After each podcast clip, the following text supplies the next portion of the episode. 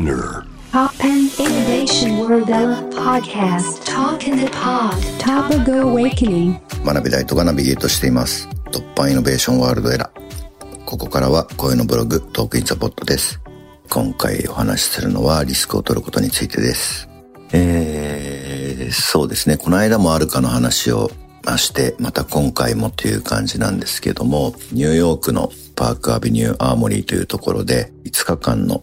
ライブがあってですねまあ僕は、まあ、ゲストアーティストという立場でそのライブに参加していたんですけれども、まあ、このライブに参加する前に、まあ、ちょっと前の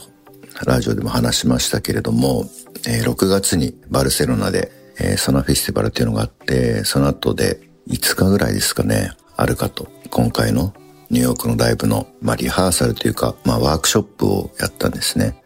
で、そのワークショップっていうのは、まあ、今回参加する、アーティスト、本当にいろんな国から、まあ、照明、舞台美術、音楽、まあ音楽というか音響ですね。あとは、まあ、映像の、えーまあ、CG の人とか、まあ、とにかくいろいろな人たちが集まって、まあ、自分たちはこういうことが、まあ、できる、こういうことがしたいっていうのを、まあ、それぞれ持ち寄って、まあ、ワークショップというかですね、まあ、それぞれのスキルや知見を交換する会があってですね、まあ、それを終えて、えー10月にライブがありました。で、まあ、その間いろいろな準備をするわけですけれども、僕は筋肉が収縮した時に、まあ、発生する、まあ、微弱電流を使った、まあ、楽器を作ったりとか、あとは、まあ、筋肉に電気刺激を送って、表情を変えたり、手を動かしたりとか、まあ、それ以外にはですね、まあ、東京から、えー、2ビットと、あと長松歩夢くんっていう映像作家、今回参加してくれたんですけども、まあ、彼らと一緒に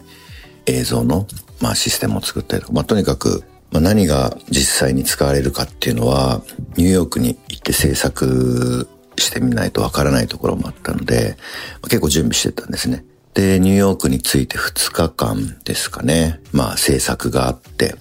で、その後5日間本番という感じだったんですけれども、まあ初日は結構、まあ、セットリストがあって、割とその通りにライブを、まあ、あるかはやって、で、まあ以前ライブをやった時に比べると、まああの2019年にも一緒にライブというか、まあ僕はゲストアーティストで参加して、ビョークなんかも参加してたんですけど、まあその時に比べると結構、まあ安定した、まあセットリストは当時も2019年の時にはですね、セットリストもなかったので、まあ結構計画をしてライブをやって、意外とうまくいったなと思ったんですけれども、まあ次の日にはですね、やっぱり全然違うこと、新しいチャレンジをしたいっていうことで、いろいろと、まあその場で作ったりとか、まあ2日目終わって、でまた3日目にもまた違うアイディアが出てきてですね、本当に毎日違うことを彼女は試すんですね。もちろんその彼女がやりたいことにま答える必要があるので、まあいろいろとライブの前の時間を使って準備をしてライブに臨むという日々が続いてですね、まあその中で、あ、これ、ミュージックビデオを撮りたいかも、みたいな感じで急にミュージックビデオを撮ることになって、で、ミュージックビデオのまあ準備を夜なべしてして、次の日、やっぱり違う曲でやりたいってなって、まあ急遽違う曲に合わせてプログラムを書いたりとかですね。まあ本当に、まあ同じことはしない、あとその場で思ったことをまあ大事にして、まあそれを表現につなげていくっていうことを最後の日まで毎回毎回チャレンジをしていてですね。まあこれは本当に、まあリスク以外の何者でもないと思うんですけれども、やっぱり彼女が、まあそうやって毎回違うことやることによってモチベーションを高めたいっていうこともわかるし、まあ昨日よりも今日さらに新しくて実験的で良いものをやりたいっていうことをですね、まあ、ずっとやり続けていて、まあ、もちろんその中にはですね、まあ、失敗をすることもまああったんですけれども、まあ、それでもチャレンジを続けていて、まあその姿勢を見てですね、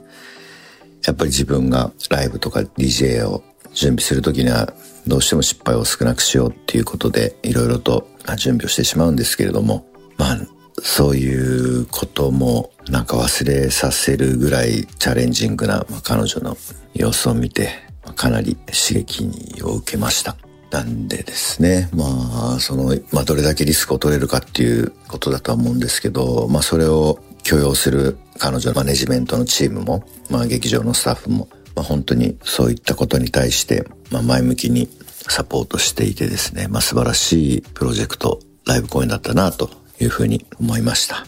はい。で、ここで、えー、まあお知らせですけれども、今、虎ノ門の東京ノードというスペースでですね、ライズマティクスと11プレイの新作を絶賛公開中です。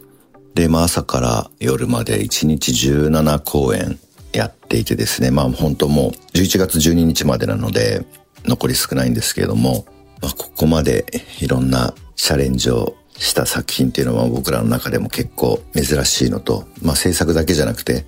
毎回の公演で24人のダンサーが常に出演してですね、まあ、ライズマティクスのハードウェアチームがいろいろなものを、まあ、制御したり、まあ、とにかくいろいろなチャレンジをしている公演なので、これはもう多分今後二度とやれることはないんじゃないかと思うぐらいの規模でやっているので、本当にぜひ、えー、皆さんに見ていただきたいので、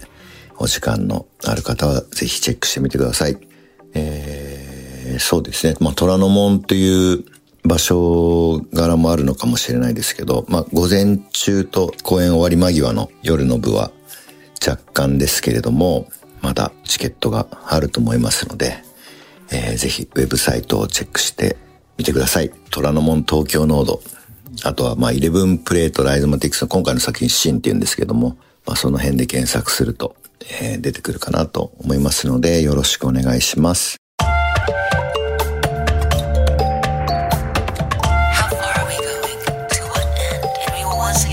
ourselves the definition of what innovation truly is. You're listening to J Wave Innovation World Era podcast.